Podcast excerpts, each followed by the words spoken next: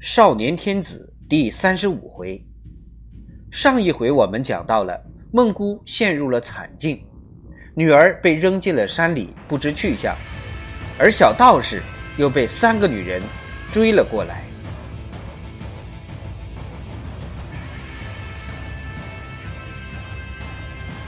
走进门来的女人们听见小道士的大喝，一起怔住，哭声戛然而止，好半天。才化为轻轻的抽泣、咳嗽。问路女人终于声调凄切地说：“主上一走就是三年，古时候还有个孟姜女万里寻夫呢，小女子就没有这份志气。千辛万苦来到永平，路上遇到他们，只说是找老道求仙方的，谁知他们也是你的。”她捂脸又哭了。主上，主上！一个小道姑着急的嚷：“你可是已经封过我们姐妹的了？你没有说过还有别的女人？”乔氏一脸严正，提高了嗓门：“胡说！我女儿明媒正娶，你们谁敢夺她的位分？”刹那间，女人们吵成一团。这个声明自己也有媒证，那个正是主上亲口应许。有的说成亲在先，位分最高；有的争辩同居时日最长的是正房。乱纷纷的一片喧嚣，吵得唾沫星子乱飞，眼看就要动手揪他。孟姑一声不响地倚在门边，静静流泪。小道士斜眼看着他们吵闹，仿佛很是惬意。不要嚷了！白衣道人喝道：“你们找死啊！”女人们停嘴一响，寻思过来，赶忙低头，不敢作声了。白衣道人郑重其事地走到小道士面前，深深一击，十分庄严地说：“道人与草泽之间得遇主上，多年来披肝沥胆，竭尽忠诚，无非想辅佐主上复兴祖业。当年红光龙武在艰难之际，不是荒淫无耻，沉湎酒色。”便是昏庸懦弱，毫无作为，使甲申已酉几度复兴局面毁于一旦。主上必得卧薪尝胆，十年生聚，十年教训，方能重开天地，另辟河山。如今未见分毫成就，却缠绵于女色，一而再，再而三，全不以大业为念。所谓成事不足，败事有余。道人实不能再忍，就此告退。白衣道人一拱手，小道士慌了，满脸陪笑，拦住举步要走的老道说：“是我不好，念在我年轻任性，思虑不周。你年轻，如今占着你家宝座的人更年轻。”白衣道人冷冷地说：“如今他奖励开荒，严惩贪赃。”清理刑狱，天下人心尽被他笼络而去，复兴大事还有什么指望？先生息怒，先生息怒。小道士陪笑继续说：“本朝三百年来深人厚泽，万民岂不怀想？人心思故乃是常情。那人纵然聪明有为，不过是夷狄之君，难为华夏之主。”普天下汉人，百中九十九，岂能容他？先生见证，我已知错了。一来不孝有三，无后为大。这些人生不出一丁半男，我心里着急；二来礼中有论，天子有三宫六院七十二妃八十一侍妇。如今你身在草莽，性命尚且时时有危。如何以宫中嫔妃之术为法？是是是，我知错了。小道士一再陪笑认错。两人态度都很认真，又都有些惯熟。这一幕已经演过不止一次了，两人心里都明白，他们是一根线上拴的两个蚂蚱，谁也离不开谁。小道士需要老道帮他恢复失去的天堂。老道必须有小道士为号召，才能成就大业。所以到了矛盾激化的关头，总有一方退让，维持他们的联盟。可是女人们都听呆了，她们争做王妃，却没想到三宫六院七十二妃，她们争夺的这个对象究竟是谁？她们怀着更大的敬畏，跪在那里不敢动弹。当小道士对着老道突然用粗话嘲骂他们是不会下蛋的老母鸡时，他们居然羞愧的红了脸，自觉有罪的落了泪。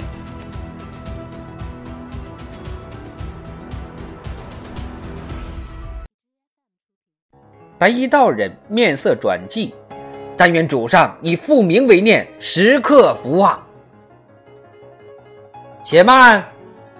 一个粗嗓门一声大喊，后墙头忽然跳下来一个人，人们大吃一惊。小道士拔腿窜回屋里，女人们尖声叫喊。老道嗖地拔出了腰间的短刀，寒光一闪，直刺向来人前胸。乔氏和孟姑同声惊叫。叫声未落，老道却失色地喊出声：“啊！”原来，来人略略一扭身躯，躲过白衣道人的刀尖，动作快如闪电，一把攥住老道握刀的手腕，向后一拧，夺下武器，便架在敌手的脖颈上了。这是乔伯年，他不变色，不喘气，站在那儿像一座铁塔。黑红的脸上，一双锐利的眼睛令人发抖，低声喝道：“说，你们到底是什么人？”乔氏连忙劝阻：“儿啊，不要鲁莽。”娘，乔伯年扭头向母亲：“这道人说的是卖头的话，干的是卖头的买卖，咱可不能马虎。”白衣道人。挺身昂首，对着亮闪闪的短刀毫无惧色，冷笑一声：“不错，是卖头的事儿。你告官府去吧，你娘你妹子都跑不了，诛你九族。”乔伯年哈哈一笑：“告官府？我那么傻？我先结果了你们师徒，叫做毁尸灭迹。这二十年来。”死人死到海里去了，不多你们俩。老道不由自主的打个冷战。乔氏拉着孟姑跪倒了：“儿啊，看在娘的面上，看在妹子面上。”哈哈哈哈哈哈！白衣道人忽然仰头大笑，笑声拖得很长，虽然显得很勉强，却含着一种说不出的悲愤。乔伯年诧异地说。你笑什么？我笑我道人聪明一时，竟把粪土当了珍珠。我只道一位前朝共生之子，自幼读的是圣贤之书，定是个顶天立地、大义凛然的男儿。不料无君无父，无人无义，鼠目寸光，不堪共语。爸，你杀了我吧！算我道人瞎了眼。老道说毕，竟挺着脖子往刀刃上撞。邱伯年猛地缩回短刀，发光的眼睛盯住老道，冷冷地说：“讲清楚，在死不迟。”道人尖锐地看了乔伯年一眼，镇静地掸掸道袍，抚平弄散的乱发，从容地讲起来。我记得那是十四年前，崇祯十六年三月十八日，狗贼遭曹化淳这个阉党开了张义门，李闯刘贼，潮涌而入。我列皇帝登上眉山，眼望满城烽火，叹曰：“苦我民儿！”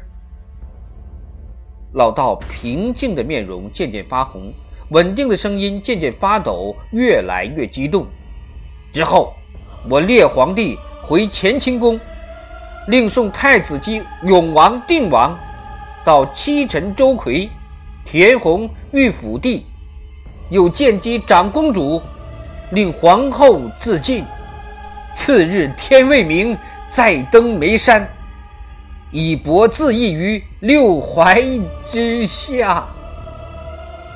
说到这里，白衣道人泣不成声，乔伯年咬牙切齿，竟然滴下泪来。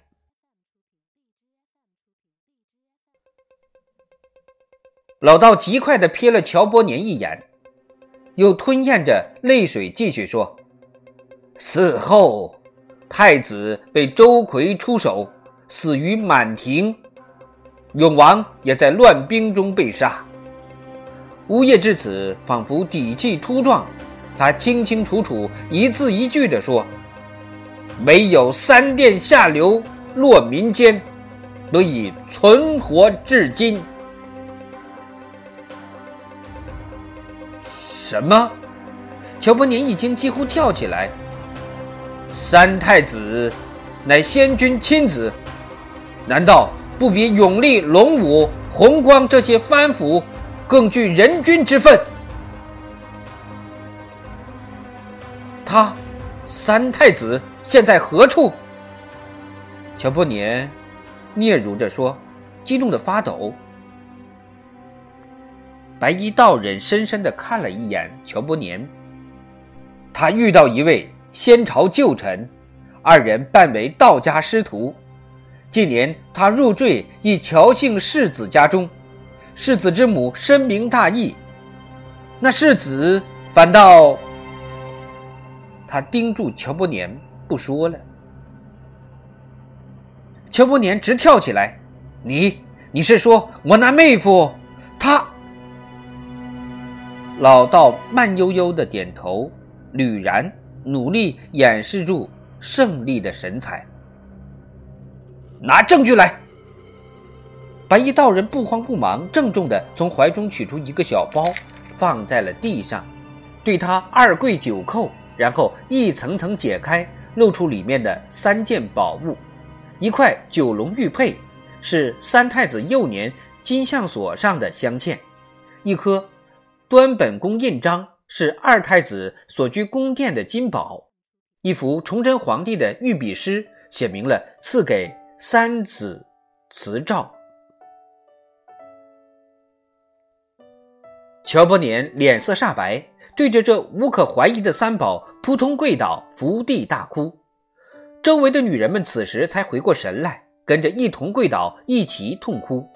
虽然都那么有声有色有泪，但是悲是喜，是愧是惊，只有个人自己知道了。乔伯年拭泪而起，对白衣道人一拱双手，慷慨陈词。我乔伯年自幼从学，岂不知礼义廉耻？薛鲁入关南下，灭我之国，毁我之家，败我之纲纪，以我之祖宗。所谓妻子可杀，君父之仇不共戴天。孔子著《春秋》，要义在言夷夏之大防，汉族衣冠。岂能就此沉沦中古？我早有誓言：不降志，不辱身，不灭胡愤，死不休。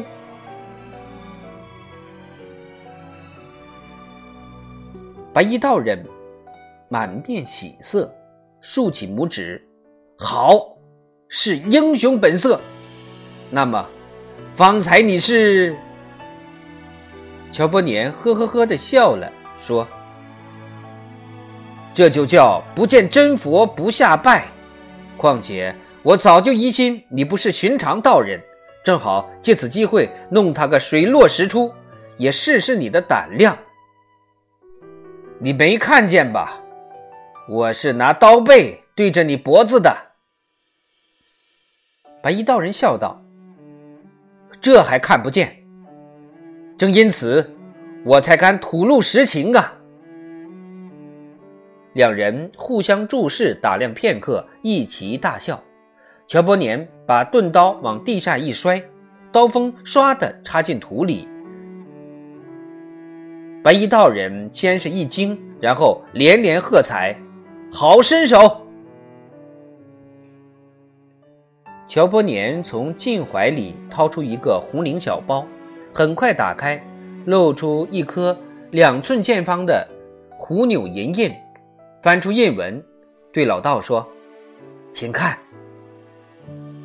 老道看罢，微微一笑，也从怀中掏出一个黄绫小包，拿一颗相同形状的银印，翻出印文，两颗印并排放在一起，一方印上刻着“大明永历朝总兵官乔印”，一方印上刻着“大明永历朝总兵官朱印”。两人相对大笑着收起了印，乔伯年拱手向老道。先生想必是一位宗室了。正是，我祖乃咸宁侯。失敬失敬，先生何不将三太子之事奏明朝廷？白衣道人蓦地变了脸色，剑眉紧皱，目光阴沉。尊兄想必记得当年弘光朝之伪太子案，那太子十有八九是真，却被弘光帝下入监狱。满鲁破了南郡，太子便遭毒手，前车之鉴呐。况且此间人马势头远不及西南贵王，证明之事还需待以时日。不过有三太子在，何愁红叶不救？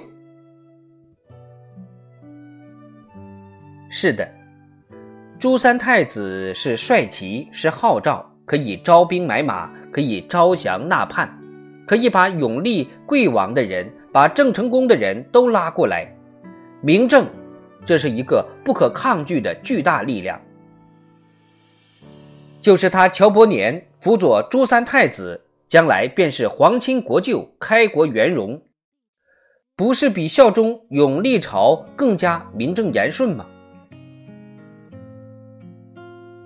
拿着永历朝的印。使着永历朝的钱粮，却暗自经营着三太子的大业，这明明是吃里扒外的不义行为，却因了朱慈照的明证，而成为良臣治世的义举。明正，真可以颠倒是白，混淆黑白呀！乔伯年立刻整顿衣裳，领众人进屋去叩见三太子。屋里哪有小道士的踪影？大家慌了，你看我，我看你。几个女人又要哭，忽听一阵轻微的哒哒声。眼见墙边那躺柜的盖子不住的颤动，白衣道人叹了口气，上去掀开柜盖。朱三太子哇的惊叫出声，他正缩成一团。在柜里发抖呢。见是老道，总算放了心。几个人把他拉出躺柜，他才渐渐恢复常态。乔伯年不敢迟疑，立刻走到小道士面前跪叩见礼，并称：“以往不知实情，多有冒犯，请三太子殿下恕罪。”小道士一贯害怕乔伯年。此刻他心中尚有余悸，慌忙扶起说：“快请起，快请起。”乔伯年走到孟姑面前，直挺挺地跪倒：“王妃娘娘，千万恕臣无礼。臣在读诗书，空有见识，万不及母亲和贤妹的慧眼，能于风尘中识真龙。”乔氏笑得合不拢嘴。孟姑又酸又苦的心里略添了点甜味儿。乔伯年又说：“敝处狭窄简陋，实在委屈了诸位。我想自明日起翻修，就后院盖出中东西三套房，供娘娘们起居。我家贤妹自然要住中房的了。”女人们喜出望外，小道士也很感激。孟姑的地位就在这不经意之中确立了。老道目不转睛地注视着分派住房、用具、钱粮的乔伯年，慢慢捋着长须，默默地点头。这真是个人才，也可能成为劲敌。必须细心谋划，加以笼络。即使做不到肝胆相照，也需要同舟共济，好度过重重难关。袁道姑一直没有开口。此时突然说道：“日后居家过日子，这些大礼都免了吧，万一露出了破绽，大家都得送命。”老道连连点头：“正是正是，就是平常亲友称呼才好。”乔伯年笑道：“说的是，娘，你陪女眷们进屋歇息，喝茶说话。道长、妹夫，请过我家书房叙谈。”三个普普通通的平民，同时又是前明的一太子、两总兵，互相谦让着走出孟姑的小院，绕墙而行，进入乔伯年近些日子新盖成的两进双院的砖瓦住宅里去了。